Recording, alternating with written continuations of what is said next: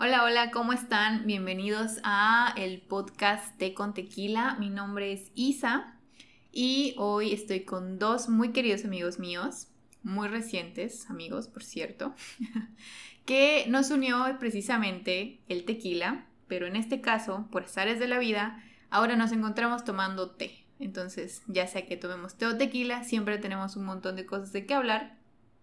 Y el día de hoy pues se los voy a presentar para compartirles todas estas pláticas que tenemos cada viernes por la noche. Entonces, primero comencemos con Dani. Hola Dani, ¿cómo estás? Hola, hola, yo soy Dani, estoy bien, nada más.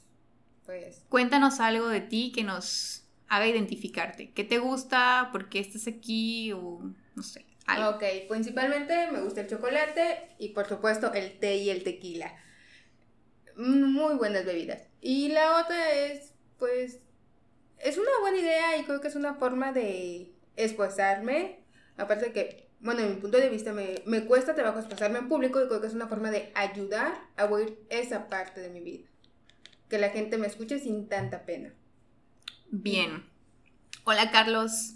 Eh, ¿Cómo estás el día de hoy, viernes por la noche? Cuéntanos algo sobre ti para que te identifiquemos. Eh, hola, yo soy Carlos y estoy bastante aguitado porque en lugar de estar tomando té, preferiría tomar tequila. Pero pues por motivos pandémicos estamos ingiriendo una bebida saludable llamada té. Me gusta la tecnología y me gusta ver mucho reviews sobre tecnología. Y estoy muy relacionado con la tecnología si usara una palabra para describirme, utilizaría la palabra tecnología. Bueno, creo que nos ha quedado muy claro la parte de la tecnología y la parte del tequila. Bueno, en mi caso, mi nombre es Isa, ya se los había comentado, y yo creo que para describir mis gustos muy particulares que se han mantenido a lo largo de la vida, utilizaría los libros y los gatos. Tipo como una señora de los gatos, pero sí, libros y gatos, mis dos cosas favoritas en la vida.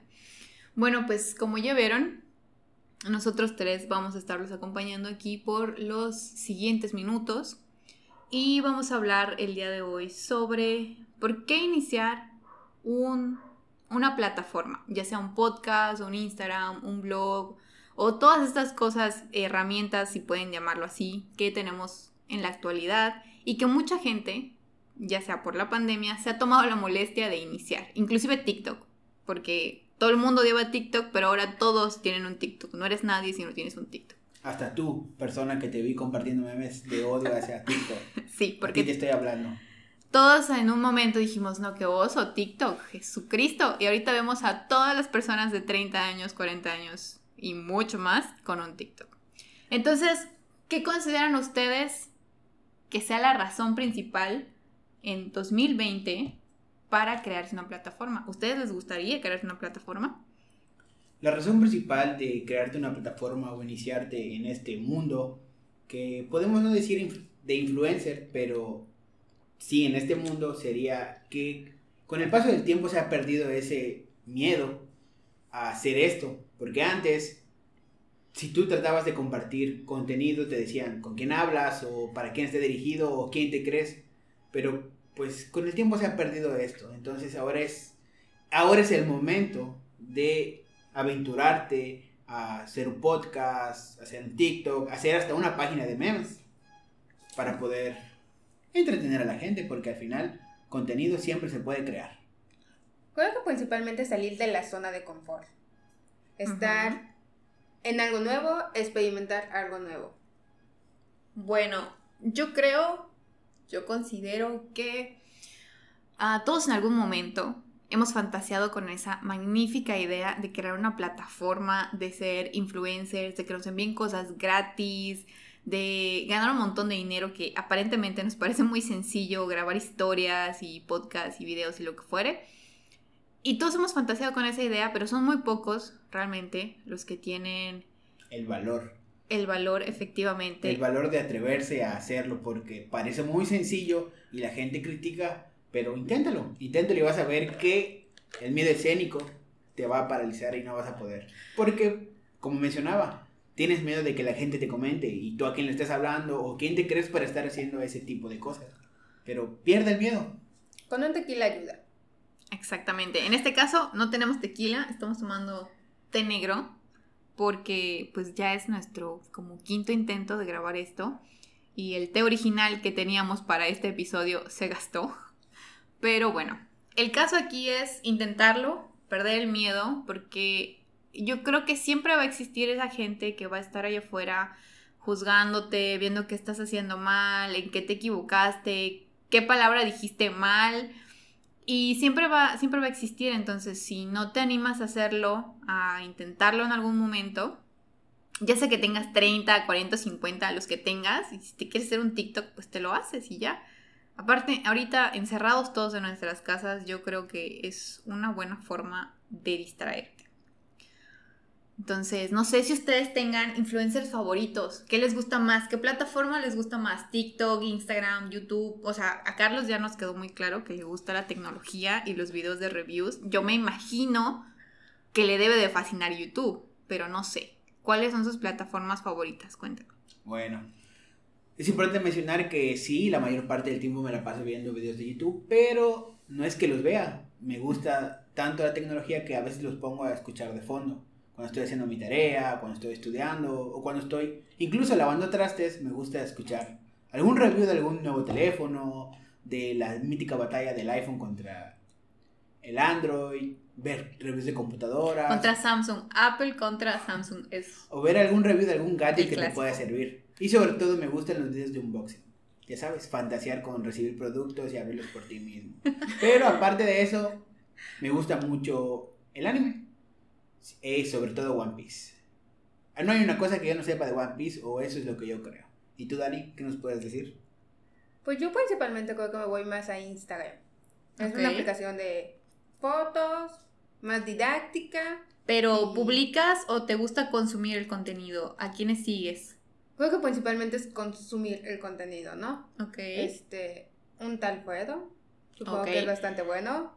Un tal Fredo. Yo también lo conozco, amigo de Nabile este, Instagramer de Monterrey, me parece. Planeador de bodas. Hace muy buenos hilos en, Twitter, por cierto. Sí, te está sacando unas campañas de, bueno, bastante apoyo a la comunidad LGTB. Sí, porque estamos en el mes del orgullo. Pride Month. Así es. Y este... ¿Quién más? ¿Nadie más no se te ocurre? Bueno, ya que mencionas a un tal, un tal Fredo, yo también soy muy, muy, muy consumidora de Instagram. Me encanta Instagram desde que se creó la aplicación hace ya muchísimos años, ni siquiera me acuerdo, creo que fue 2012 o algo así que me hice la primera cuenta y lo dejé olvidado. Pero me gusta esa oportunidad de poder subir bastantes fotos. Ahorita, bueno, ahorita ya no solamente subes fotos, subes Insta Stories. Instagram TV. Ajá, Instagram TV y todo eso. O sea, es una plataforma que evoluciona un montón. Yo creo que he tenido una evolución muy interesante en Instagram. Antes seguía únicamente conocidos, ya saben, para echar el chisme, el ti.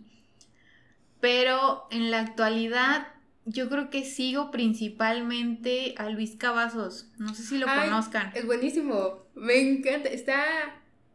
El fragmentado. El fragmentado. Sí, no podría utilizar. Otro nivel. No podría utilizar otra palabra para describir a Luis Cavazos. Me encanta su contenido. Es tan real. Yo creo que es mi Instagramer favorito y aparte es fotógrafo. Saca unas fotazas increíbles. Especialmente ahora que se consiguió el iPhone 11 Pro. Interesante hilo de historias. Él quería el iPhone y no estaba seguro cuál y se compró el iPhone 11, el que es el más pequeño de la nueva generación, y terminó haciendo un pancho y quejándose hasta que lo vendió y se consiguió el iPhone 11 Pro que debió haberse comprado desde el principio. Fue una historia magnífica. No, y sobre todo que después subió unas historias donde generaba o no generaba, este, daba por sí el amor propio. Ah, claro. Y unos tips para tomarte fotos muy, muy buenas. Sus famosísimos tutoriales de nudes. Exacto.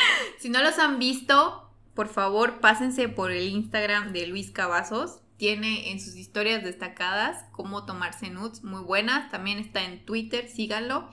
El muchacho de los ojos tristes me parece que se llama. Nos debería pagar por Publi, pero nosotros somos fans. ¿A quién más sigo? Me gusta mucho esta tendencia actual del amor propio en Instagram. Me parece que es una corriente súper necesaria en una plataforma que te deprime mucho, siendo muy honesta, siendo mujer específicamente y siendo adolescente, yo creo que es el peor lugar donde puedes estar. Pero también me gusta Nabile. Nabile también tiene mucho, Nabile Humada tiene mucho este, este estilo de amor propio, no sé si la han visto, a mí me encanta. Ya no la veo tanto porque en algún punto empezó a hacer demasiados unboxings que me perdí, pero también tiene un podcast. Me parece que lo... Sí, tiene un podcast. No lo he escuchado, pero sí he visto que ahorita su Instagram se va más al área de comida. Sí, está haciendo De- Navi Chef. Ajá, preparar recetas y todo eso. Yo la verdad estoy peleada con la cocina, entonces No la ves. literalmente me la salto. Mm, ¿Quién más? Bueno, de personas conocidas, yo creo que nada más. Eso Pero- sigo. Bueno, fíjate que lo típico también le seguía Instagram gamer. Este de Instagramers, ajá. Ajá, de deporte o fit, Ah. más bien el área fit. ¿Como cuál? ¿A quién sigues? Sasha. ah, Sasha bueno, Fitness. Sasha Fitness, no, es una gurú. Yo la sigo desde 2013, me parece que la encontré, la amo. Pero no tanto por su contenido fitness, yo creo que la sigo más por, per- por cómo es como persona, me fascina. Y su faceta de mamá, Dios mío, me identifico 100% con eso, a pesar de que no tengo hijos, pero se me hace una parte muy real. Pero sí es como persona y entre Bárbara de Regil. Me encanta esa tipa, tenía que decirlo, disculpe. Pero pues ella, o sea, Gustos exóticos. no, no son gustos De- exóticos, sino ella te dice que realmente te debes de querer como sea. Y la verdad, la forma en que ella toma la crítica sea, si realmente nada más nos los está presentando en pantalla Ajá. o si realmente lo toma así, es muy buena, porque al final, o sea, quizás no, no estoy tan de acuerdo con todo lo que dice, pero te da a entender que, pues hagas lo que hagas, tú quiérete, y si las demás personas dicen las cosas o te critican por cualquier defecto que tengas, tú te debes de querer, porque es tu cuerpo y es lo que tú estás, o sea, es lo que es, ¿no? Entonces, que te valga madre lo que, bueno, no sé si puedo decir groserías, pero que te valga lo que la gente diga y ya, o sea, así de simple. Que al final es uno de los puntos de podcast. Que no te importe lo que, demás te, lo que los demás te digan. Haz el podcast, haz tu cuenta de Instagram, empieza a subir contenido, habla a la Tus cámara. TikTok, Al final de cuentas, pues es contenido para ti. Si nadie lo ve, pues es para ti. Es una forma de expresarte, de si tienes una reflexión o si quieres expresar algo. Me- Créeme, tienes el medio para poder hacerlo. Hay personas que pues no tienen esa oportunidad y pues tú deberías aprovecharla. más que nada quizá también es liberarte, ¿no? Puede liberarse y lo puedes usar como un desestresante. O O sea, ya salirte un poco de tu mundo, de la rutina, de lo que es, e intentar algo distinto. Creo que ayuda bastante. Y no le hagas bullying a las personas que lo intentan hacer. Porque Oh, sí, eso es eso muy desanima a la gente y pues es por eso que la gente lo deja de hacer y se sienten mal. Y pues algunas personas se pueden hasta deprimir, así que no lo hagas, amigo, no lo hagas. Yo creo que el bullying en internet, si es que se puede llamar bullying, no sé cómo- cuál sea el término correcto. Ciberacoso. Ah, bueno, el ciberacoso está muy de la mano con el hecho de que pues tienes esa barrera que te protege. O sea, no eres tú de frente a la persona diciéndole un insulto, ya sabes, o sea, yo no...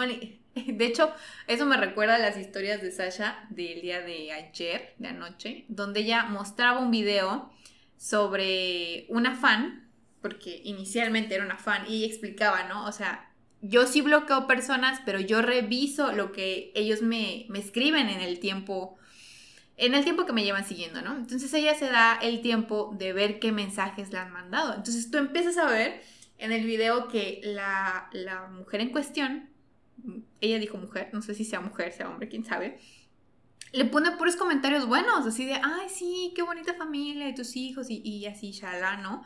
Pero en los últimos, en los últimos comentarios le empieza a decir que está loca, que no le entiende, que se revise y que se vaya al psicólogo y le empieza a insultar. Entonces tú ves el cambio súper drástico de una persona que se supone que es tu fan y que te termina insultando. Entonces son cosas que yo, yo no me considero una persona que sería capaz de ir y insultar a alguien en su cara sin que me haya hecho algo primero.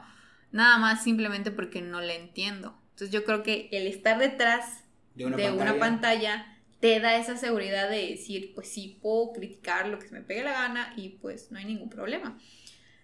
Pero sí, amigos, no hagan eso. Es algo sumamente feo que daña a la persona que lee los comentarios y realmente pues habla más de la salud mental de la persona que lo escribió, no de la persona que lo está recibiendo. Y aparte vas a quedar como un hater o como una persona que tiene ese, te tomas el tiempo de andar insultando a otra persona cuando pues tal vez no estás viendo lo que tú estás haciendo, que al final es algo que está mal. Claro, no estoy diciendo que no debas expresarte, pero pues deberías tener una razón, un buen motivo para poder andar insultando a las personas.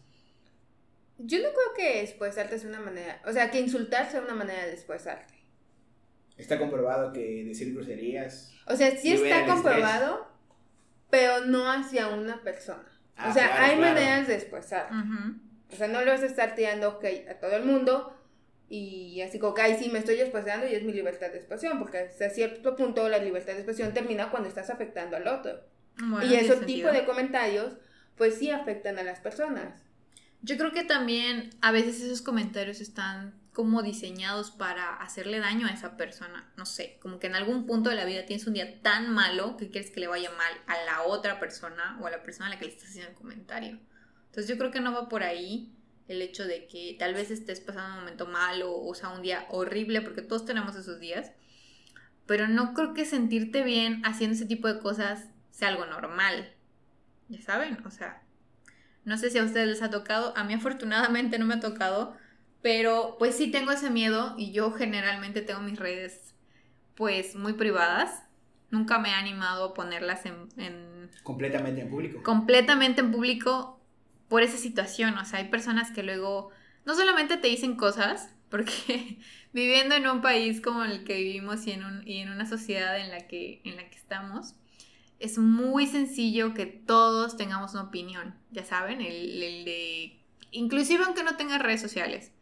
Si tú te cruzas con alguien y a menos que tú vivas en una montaña aislado completamente, no veas absolutamente nadie, siempre va a haber una persona que va a tener una opinión sobre tu vida o sobre lo que estás haciendo, ¿no?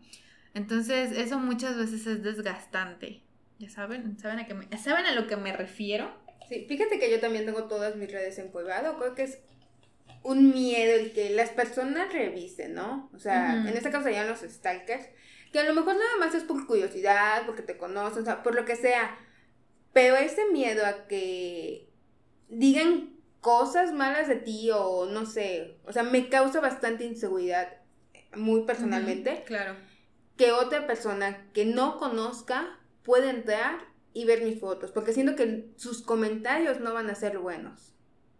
Ese es, un miedo muy real. Yo siento que, no sé, probablemente quizás solo sea de mujeres, porque pues obviamente no sé cuál sea tu punto de vista desde ese, desde, de este problema, Carlos, pero pues yo creo que sí, todas las mujeres nos hemos puesto en algún punto en ese sentido de, de sentirnos vulnerables al exponer nuestras redes sociales, ya sea porque nos vayan a decir que o estamos gordas, o estamos flacas, o porque estamos saliendo con X persona o con Y persona, o porque compramos esto, porque compramos lo otro, no sé. No sé si sea algo muy de género o a todos nos pase, no lo sé. Yo considero que los hombres son menos de juzgarse entre ellos, o al menos tal vez no lo publican tanto, o se sienten con mayor libertad de juzgar a las mujeres, tampoco estoy muy segura, pero sí es un miedo real. Yo creo que entre hombres es una situación que casi no se da, exceptuando la vez que uno de mis antiguos compañeros de la preparatoria me empezó a hacer comentarios eh, bastante hirientes y lo aguanté la primera vez, lo aguanté la segunda vez y ya en la tercera no le dije nada y simplemente lo que hice fue bloquearlo y pues ahí murió el problema considero yo. Yo sí tengo mis redes sociales abiertas, excepto a mi mamá, para que no vea lo que ando haciendo, porque pues ella sí me dice cosas, pero pues para el público en general sí tengo abiertas mis redes.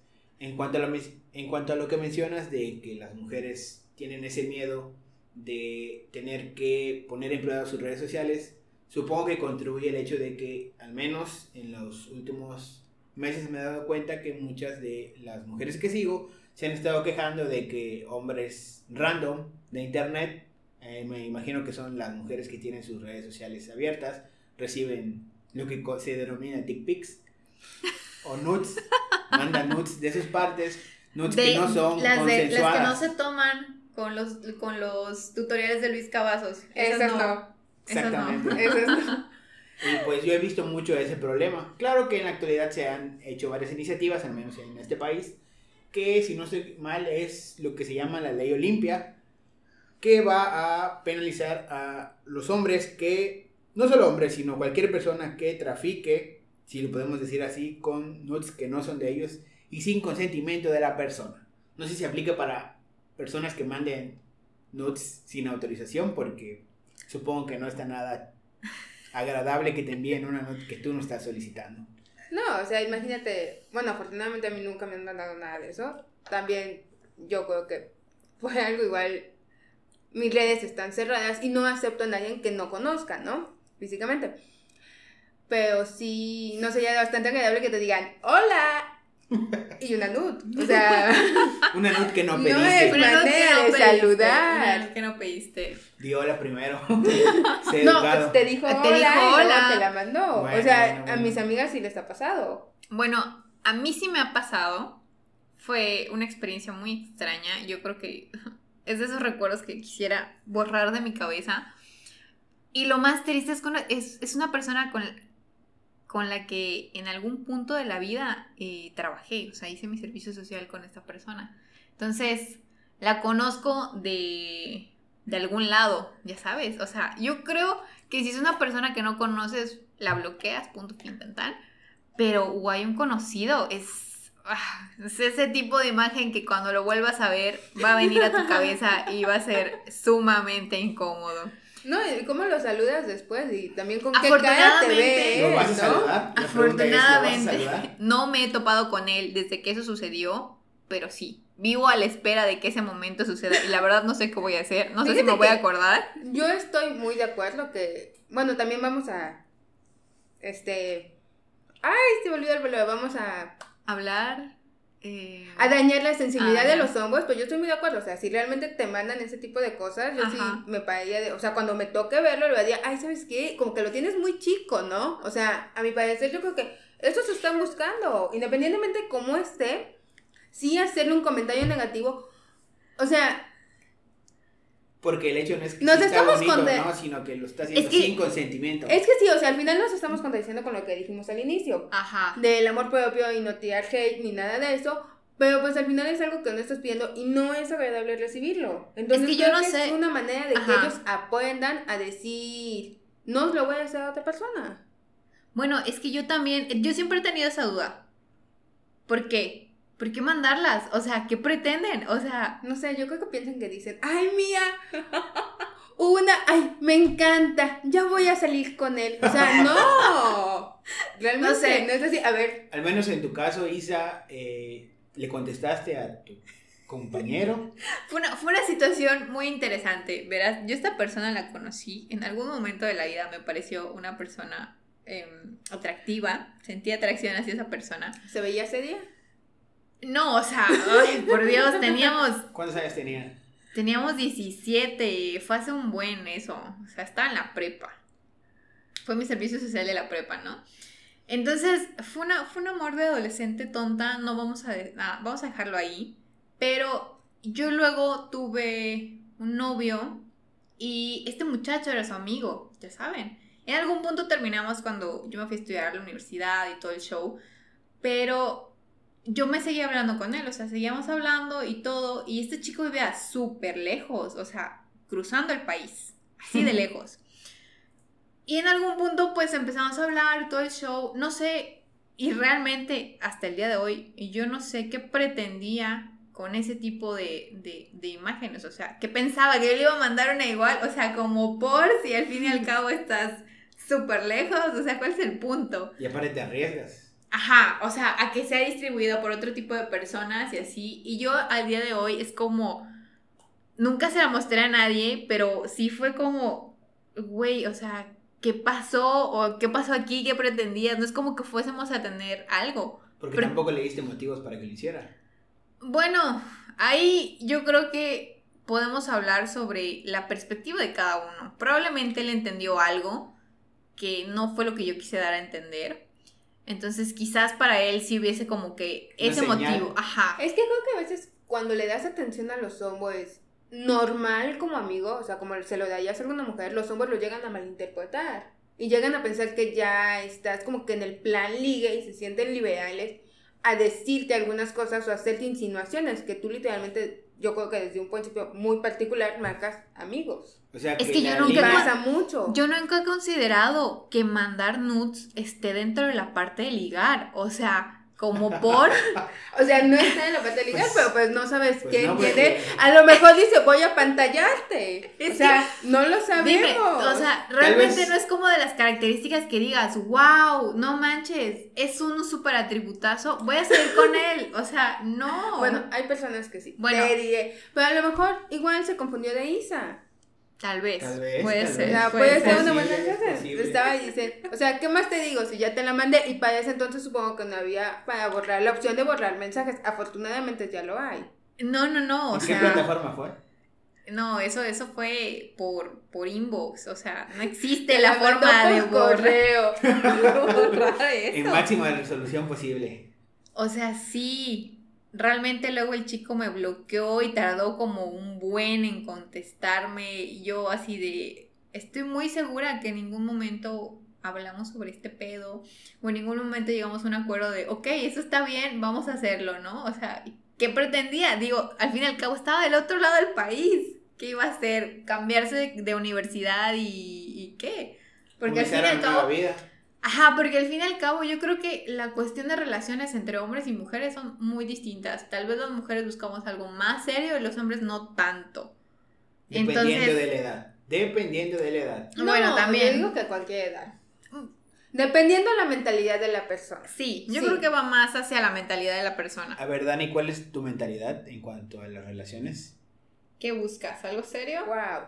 La verdad, yo, ahorita, en este momento, a esta edad, yo sí busco algo serio. Pero si nos pasamos un momento como el tuyo, en secundaria o algo así, realmente no buscaba algo serio. O sea, para mí era salir con las personas y listo, y entrar a la facultad, que era lo que más me interesaba. Pero algo serio con alguien, definitivamente no. O sea, como que estoy muy joven para tener algo serio con alguien. Ahorita me arrepiento, ¿no?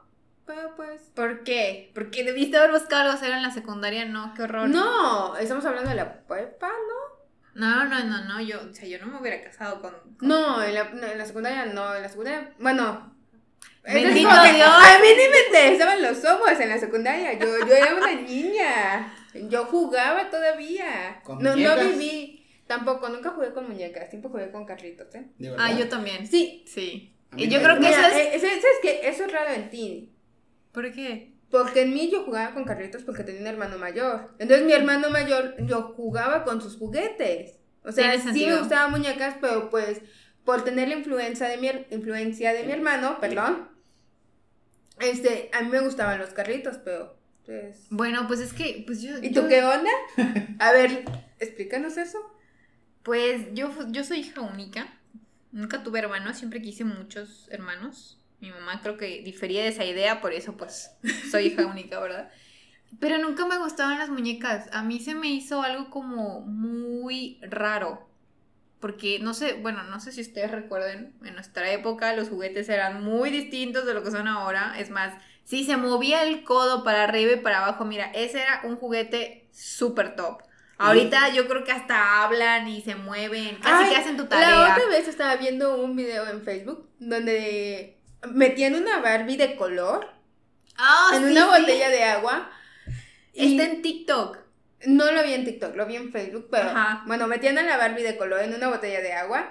La Barbie se despintaba, la sacaban y ya salía con su blusita, solo le ponía su peluca, su faldita y sus zapatitos. Sí, sí, lo he visto. No sé, no sé si Carlos lo ha visto. Me imagino que no le han de salir este tipo de videos, pero sí.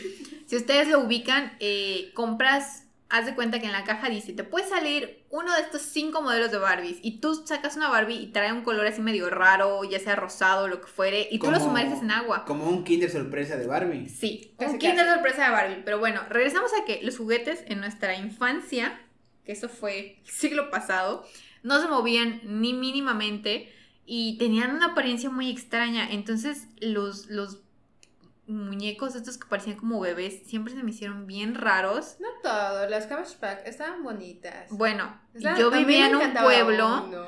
y en mi pueblo raro, allá súper lejos, no llegaba a ese tipo de, de- de juguetes. Oh, bueno. Entonces... Eran de Tepito. Tuve una, mi abuelo me regaló una. Creo que falleció en algún lado, mi mamá seguramente lo regaló. Pero nunca me gustaron. Yo creo que jugué con Barbies como hasta los 10 años y solamente tuve una y la emoción me duró como dos meses y fin. Y esa Barbie ni siquiera se movía. De puro... Es que no sabías que era de colección. no sé si era de colección o no, pero... Ahora que mencionas lo de mi mami regaló mis juguetes, yo tengo una historia bastante interesante. Cuando yo era pequeño, hasta cierto punto, para ser específico, a los 5 años yo era hijo único. Y desde que tengo conciencia hasta que se me ocurrió la brillante idea de pedir hermanos, hermanos para poder jugar, acumulé una gran cantidad de juguetes. De todos los precios, desde esos juguetes que eran de plástico barato. Consentido. podríamos decir que era nene consentido. Desde esos juguetes que eran de plástico, que tenían los bordes que cortaban, hasta algunos juguetes que si bien no podías mover las articulaciones de los dedos, podías mover el codo. Esos juguetes eran mis favoritos.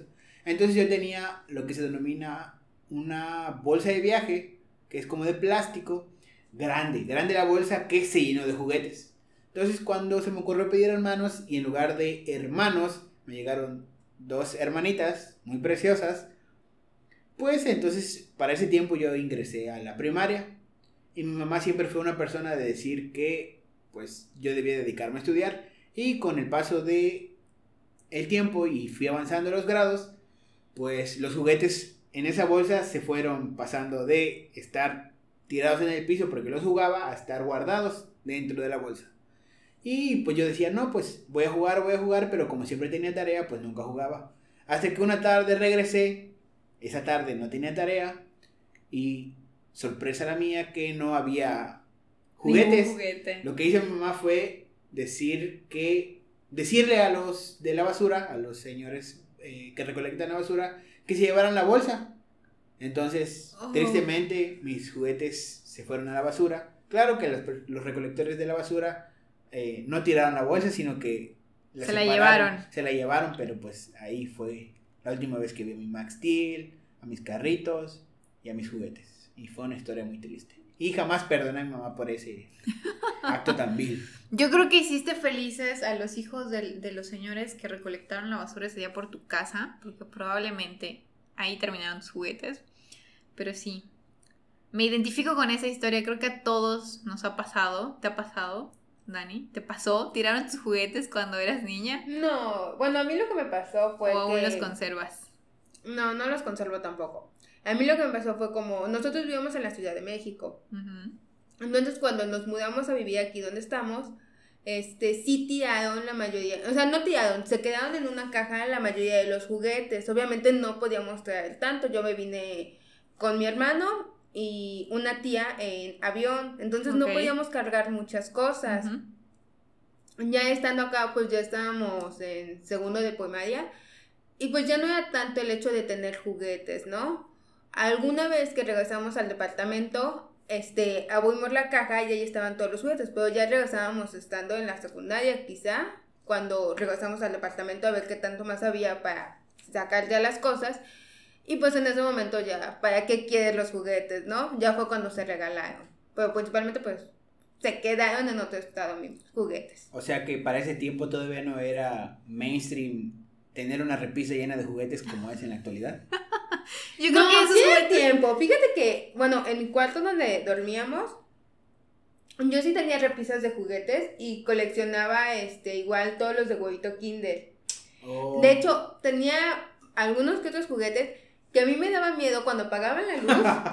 porque hacían sombras con la con la pared y con todo. Pero pues en este momento no, como que no lo captas como tal, o sea, no no, sabes que es una sombra entonces a mí me daba mucho miedo.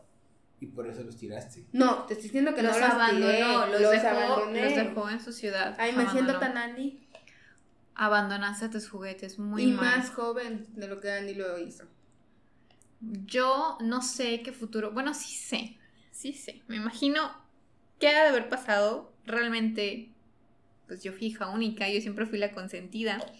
Entonces yo tenía una caja gigantesca de esas donde venían las teles, las teles cuadradas, no las teles planas de ahora, no, las teles cuadradas gigantescas que todavía viven en mi casa. Son las que más duran, ¿eh? Pues sí, porque a mis papás eso ya les duró como unos 20 años y mira, es la que está en la sala. Eso sí como que casi está más vieja que yo la tele. No, no, no, está más vieja. Bueno, no sé si esté más vieja que yo, porque esa caja la compraron y la arrumbaron ahí y dijeron, no la vamos a abrir hasta que cumpla cinco años. Y yo como, ¿Por por, la neta no lo sé.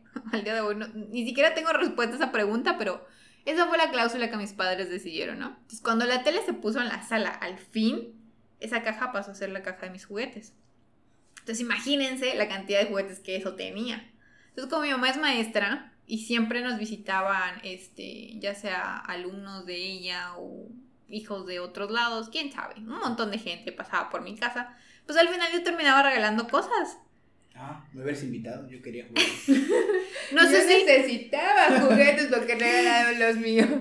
yo no sé si, si en el sentido de decir, pues no los ocupo o toma, te los regalo o no sé si era consciente de la acción de regalarlo. Yo creo que no, quizá más era tu necesidad de tener un hermanito con quien jugar y que se quedara ahí jugando. Probablemente, no, no lo voy a negar. Entonces, pues mi mamá tomó eso como, ay, qué buena mi hija, le encanta compartir cosas. Uh, vamos a regalar juguetes. y así fueron desapareciendo mis juguetes, mi ropa, mis libros, todo. O sea, desde que salí de vivir de, de casa de mis papás, bueno, que ellos me mandaron a estudiar fuera, yo creo que en esa casa mío casi no hay nada. Literal, cuando regreso es como recuperar los pequeños pedacitos de mi vida que quedan ahí.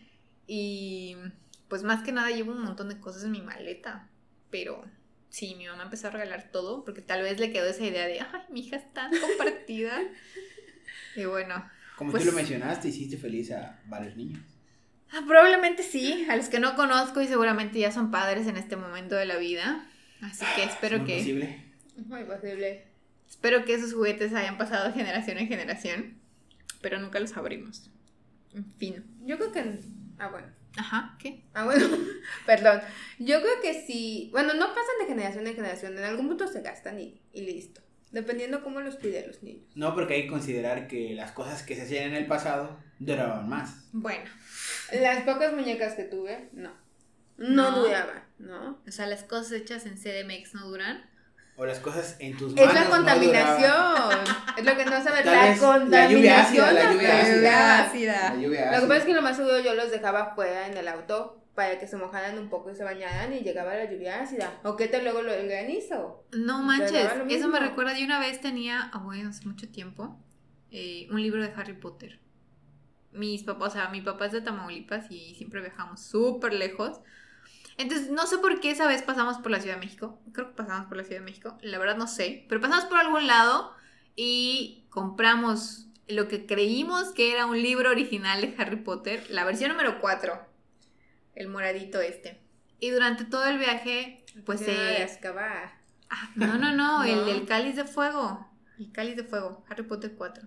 El que tú estás diciendo es Ya. el 3. Es el Piedra tres. filosofal, cámara de los secretos, Azkaban, sí. Ajá, Cáliz de fuego. Sí, cuatro. cáliz de fuego, donde van en el torneo y sale Cedric, mi personaje favorito, especialmente Robert Pattinson. Víctor Krum. Bueno. Víctor fue un cuerpazo en ese momento. Bueno, ahorita no sé nada de este actor, pero estaba muy bueno, me gustaba. Bueno, manches, estábamos en la adolescencia, como que cuerpazo. Yo nomás fui a ver el bellísimo rostro que tenía Robert Pattinson y su cabello precioso. O sea, eso nadie se lo quita. Aquí podemos ver la influencia el del cuerpo de. Víctor. Bueno, el caso es que compramos este libro y en algún punto del viaje siempre quedaba bajo el sol en el carro. Entonces cuando llegamos a nuestro destino, el libro se abrió en tres pedazos. Conservamos esos tres pedazos y ese libro jamás lo cambiamos, pero la portada estaba así como súper decolorada y era como que el pedazo y había una hoja volando por acá. Y lo guardamos siempre como recuerdo de que probablemente compramos un libro falso. Y ya... Aprecio con. Aprecio de original. No sé si a precio original. No, la verdad es que tengo una vaga imagen en mi cabeza de que lo compramos en algún lado en la calle y mi mamá dijo, sí, mira el libro. Y tienes que pensar que en aquel entonces los libros se publicaban cada dos años. O sea, no es como ahorita de que, ay Dios, o sea, salió la primera temporada en 2018 y dices, no manches, falta un buen para que salga la siguiente temporada en 2019. O sea, amigos, eso es un año. Los libros tardaban dos años o tres en publicarse y que llegaran hasta México. Porque una cosa es que se publiquen en inglés y se publiquen en España y sí, sí, shalala, hasta que lleguen acá. Entonces a veces ni siquiera sabía si se iba a publicar el libro. porque no existía ese internet tan libre que tenemos ahora y a disposición, entonces pues no sabías. Entonces obviamente si lo veías por la calle, pues lo comprabas. que íbamos a saber nosotras que ese libro iba a terminar roto, deshojado en mi, en mi librero, pero pues ahí está. De hecho creo que todavía mi mamá lo conserva, o sea, porque tirar todos mis juguetes es sumamente prioritario, pero conservar ese libro desparramado es, es aún mejor que los juguetes de mi infancia. ¿Tu mamá comparte tu gusto por la lectura? No, no, no, mi mamá es, es, es un monstruo de libros. No es como el monstruo de galletas. Es como el monstruo de libros. Tiene una infinidad gigantesca de libros, de todo lo que te puedas imaginar. Entonces, esa saga de Harry Potter inició porque mi papá hacía muchos viajes a la Ciudad de México. Y él dijo, ay, pues mira, como que no conozco mucho a mi hija, pero seguro le ha de gustar leer. Como nunca la he visto con un libro, seguro le gusta este libro. ¿Por qué no? Y regresó con ese libro, pero yo no leía. O sea, yo realmente no leía. Mi mamá leía y mi mamá me leyó los tres primeros libros de Harry Potter. La mejor experiencia del universo. Porque en las noches se sentaba y me leía. yo recuerdo que mi mamá hacía las voces y era lo mejor del universo. Ay, mi vida, qué lindo. Y en algún punto dijo, ¿sabes qué? Ya me aburrí, ya me cansé. Léete el próximo tú. Entonces, como el, el, cáliz de fuego creo que fue el primero que se suponía que yo debía leer, pero como estábamos en vacaciones, pues mi mamá me lo leía, entonces pues salí ganando. fue el último, fue el último que me leyó y ya después pues me encarrilé, ¿no? A leer un montón de cosas. Pero fue un salto muy grande. No sé si ustedes han visto el, libro número 4 de Harry Potter. Y han visto el número 5, que esa cosa es gigantesca. Que yo lo veía interminable. Pero tiene muy buena trama. Mm, yo con el que empecé a leer fue el de El Cáliz de Fuego. Y ya de ahí me continué. ¿Y cómo, cómo lo olvidaste? ¿Cómo lo estás confundiendo con el príncipe de Azkaban? Porque dijiste morado. y el príncipe de Azkaban. prisionero de Azkaban. Siempre he tenido el príncipe. Y el prisionero de Azkaban no lo leí. Entonces no ubiqué el color. No sabía que habías leído Harry Potter. Nunca te, te vi como una, una Potterhead. ¿Por qué? No sé, no sé. O sea, se acaba de hacer una referencia a... Yo sé que Carlos no ha leído Harry Potter. Ni siquiera creo que haya visto las películas. Eh, las películas las vi cuando las pasaban en la tele, porque pues... Es que las pasan todo el tiempo en TNT. Si no tienes nada que hacer, seguro está en TNT. Ah, discúlpame, yo no tengo cable. ¿Qué tienes? Perdón. ¿Internet? Ah, sí, internet. Lo de hoy es internet. Porque eventualmente el internet sustituyó a la televisión. Exacto. Pero antes, cuando la gente era humilde, veíamos las películas tenía cable. En TNT. Con cable. con cable, sí. No, no, no, pero antes del cable. con cable. Antes del cable estaba. Era tu antena parabólica. No, las películas pirata. No las comprabas por 10 pesitos. Porque así salió exactamente la de los juegos. La del cáliz de fuego. La de Harry Potter, toda la, la pirata. La pirata. Sí, yo, nunca vi Harry Dani, ¿alguna vez consumiste alguna película pirata? Sí, o sea, lo normal, ¿no? Creo que ¿Cuáles viste? No me vayan a meter a la cárcel, por favor. Creo que todo el mundo llegó a ver alguna película pirata, pero Harry Potter no. ¿Nunca viste Harry Potter pirata? Era lo más vendido. No, porque fíjate que mis amigas también eran bastante fan de Harry Potter. Ah, bueno. Entonces nos íbamos a la premiere. Ah, pues es que ya. Ahí en Entonces ya no había cine. O solo había películas piratas. ¿Qué más le podíamos hacer? Lo más me parecía ahí yo comiendo palomitas. O parándome para ir al baño. Hablando de películas piratas. de las películas piratas. Las películas piratas también tenían niveles. Ah, Estaban sí, sí. las películas piratas que eran de muy, grabadas en muy buena calidad. Estaban esas películas piratas que estaban de lado y había un niño llorando o había una persona que aparecía en la luz. Que aparecía y se iba a algún lado y luego regresaba. Sí, sí, no, era, era un arte grabar películas pirata. Yo, me imagino que Yo creo que sí, ¿eh? O sea, ¿cómo haces que todas las personas estén en silencio para que sea una muy buena película pirata? Pero bueno, ahí creo que más bien ya pirateaban lo que era el DVD original. Yo creo que en algún punto empezaron a ver eso, pero es que el DVD original tardaba un montón en salir. Eso tardaba como un año, año y medio después de que se estrenaba la película en, en cines. Ahorita yo veo que Salió en cine hace seis meses y ya la tienes en Cinepolis Click a cinco meses. O sea, ni siquiera pasó medio año, ni siquiera No, ahorita hay algunas otras plataformas donde está la película del cine y tú ya la estás viendo. Hablando de Ajá. películas piratas, eso me recuerda a el- mis papás compraron un reproductor de DVD, pero este reproductor de DVD era tenía algo bastante característico, que era que solo podía reproducir películas originales. Entonces, durante un buen tiempo no lo ver películas pirata porque solo podías ver películas originales. Así que pues teníamos que recurrir a cuando existía Blockbuster a rentar películas para A poder rentar verlas. películas, sí. Yo todavía entré a un blockbuster. Yo me acuerdo cuando tenía 17 años, era como lo más. Y es que había muchas películas que hacían referencia a ir a un blockbuster porque pues, eran películas que se grababan en los 2000. Entonces, era algo como muy top. Todavía llegué a visitar uno, pero estaba súper lejos, o sea, estaba súper lejos de mi casa y tenías que regresar la siguiente semana porque lo tenías que, re- que devolver y si no lo devolvías, pues tenías que pagar. Pues déjame decirte que yo conocí, yo, yo visité eh, gente que casualmente cuando veíamos películas, entre sus películas tenían las películas de Blockbuster que jamás devolvieron. ¿De verdad? Sí. Sí, e- era muy común.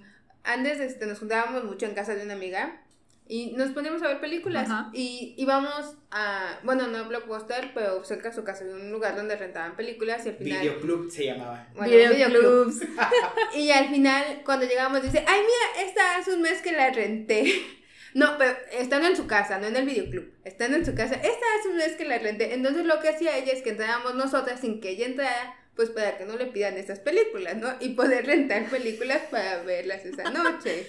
Yo también me reunía con amigos durante la secundaria a ver películas porque mi amiga vivía en el centro, o sea, mi amiga era súper cool porque vivía en el centro, en el centro de mi pueblo, y había un videoclub cerca.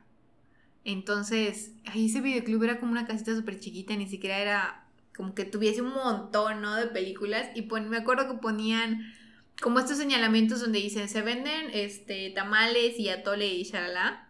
Pegaban el póster de la película Y Ah, los- los y lo- y lo hacían como próximamente. ya saben, así como Se lo robaban cine. de Cinépolis para irlo a pegar a su... No sé de dónde provenía el póster, pero Es que en letras chiquitas decía Cinépolis. la verdad nunca me fijé. En 4D IMAX. No, todavía no llegaba esa tecnología. Estamos hablando hace mucho tiempo, hace como unos 10 3D años. IMAX, me confundí. 3D No, IMAX. pero aún así no. Pero bueno, el caso es que nos reuníamos entre amigos a ver estos. Yo me acuerdo que entre las películas que veíamos estaban las de Sao. Sao, la del juego este raro. El, el del triciclo con la máscara. Sí, Sí. esas. Y estaba muy, muy extraño porque tú ibas y tenías que elegir entre todos. O sea, ¿se imaginan el show de elegir entre todos? Apelmazaditos en ese pasillo. Entre películas que probablemente todos ya habíamos visto, pero teníamos que volver a ver en, te- en, Ajá. en, en grupo. Entonces era una experiencia que yo creo que ya nadie puede vivir en este, en este momento. ¿Nunca te pasó que por error entraste a la zona prohibida de los videoclubs? No. Hablando de los videoclubs caseros, no de, De los videoclubs caseros, no. Porque déjenme contarles que cuando existían los videoclubs, los caseros, lo que sucedía era que había una parte donde rentaban películas para adultos. Entonces, cuando yo era pequeño eh, y asistía con mi papá, pues yo veía que, pues, supongo que era normal antes, mi papá me dejaba ahí en la parte donde estaban las películas y él cruzaba una, una cortina o una puerta. Y yo siempre decía, pues, ¿qué será? Entonces, pues una vez cuando él se quedó viendo las películas normales, pues por curiosidad se me ocurrió entrar a, Ay, yo te dejo aquí, yo me voy a esta allá. sección a ver pues qué había. Y oh, sorpresa, pues que eran películas para adultos, entonces pues me sacaron, me dijo el encargado que, que no podía estar ahí y entonces pues no le dije a mi papá que me sacaron, pero me quedé con de... "Uh". O sea, pero él nunca se enteró. No, nunca le dije que, que sabía que, que había una sección prohibida como en Harry Potter. A la que no podías entrar. No, no, no, pero esa sección prohibida era muy diferente de la de Harry Potter. Muy, muy diferente. A mí nunca me pasó en un, en un, en un videoclub, pero sí me pasó en los puestecitos donde vendían las películas. Porque, bueno, allá en, en el segundo pueblo donde vivía mi familia, este, habían estos puestecitos donde vendían las películas. Entonces los separaban. Tenías las películas normales, los estrenos y todo eso, películas infantiles acá, y tenías una parte donde estaban todo ese tipo de películas. Entonces era un punto donde, ok, está ahí, y técnicamente no lo debería de ver, pero estoy aquí, ya sabes. Entonces es como... mm, Como no el sé. elefante rosa en la habitación. Ajá, exactamente. Especialmente cuando mi, mi mamá y mi tía iban a comprar discos, porque antes la música se escuchaba en discos. Entonces ibas a comprar discos y estaban las películas ahí. O sea, era como ese Ah, pero las elefante. películas X. 3X. Sí. Sí. Nunca me tocó ir a comprar discos a la de las películas 3X. O sea, no estaban al Es lado, que- es pero eran no- puestos continuos. Era, eran puestos, eran Ajá. puestos. Haz de Ah, cuenta ok. que en el puesto de aquí Hablando venden ¿no? de discos. los videoclubs, porque hasta cierto punto los videoclubs te rentaban películas originales. Ujú. Después, por ejemplo, si ibas a algún mercado, en el mercado había una sección donde tenían las películas que guardaban en una bolsita. Era una bolsita con, el- ¿Nunca las conociste? con la Sí, o sea, sí las conocí, pero en cuestión de música ya para esa época bajabas Ares y te bajabas mil views y Sí, pero, Eh, pero pero- no todas las personas tienen acceso a internet. Ajá. Entonces Ah, lo que bueno. hacían ellos era meterse a Ares, Descargar descargar las, las, las Con mil canciones views y ponerlas en un disco, supongo. y venderlo. Ese era el esquema de ¿Por negocio. qué que no vi visión en esa época? Tal vez no pensaste que fuera un negocio Ajá. lucrativo. Probablemente esto de las redes sociales sea un negocio lucrativo dentro de Dentro 15 de ya. años, 20 años. Bueno, o sea, sí ya o es, sea, pero. Creo que falte más tiempo para. Hasta Quizá que- dentro de 15 20 años ya es algo más futurista. Hasta que te empiezan a cobrar el IVA en Mercabook. en, en Instagram, ¿no? O sea, vendes algo en Instagram, 20% de IVA. Pero bueno, pues hemos visto cómo ha evolucionado todas estas cosas, hemos tocado bas- bastantes temas. No sé qué conclusión saquen de este capítulo. Iniciamos con un, con un tema bastante controversial sobre ¿deberías o no hacerte una plataforma? Como hemos desarrollado a lo largo del capítulo, hemos tocado distintos temas. Se podrán dar cuenta de que pues ya somos personas cercanas a los 20 y muchos. Entonces, Estamos a los 27, pues. Y ahí nos vamos a quedar. en los 20 siempre me parece un buen término. No sé, ¿qué conclusión sacan de este capítulo?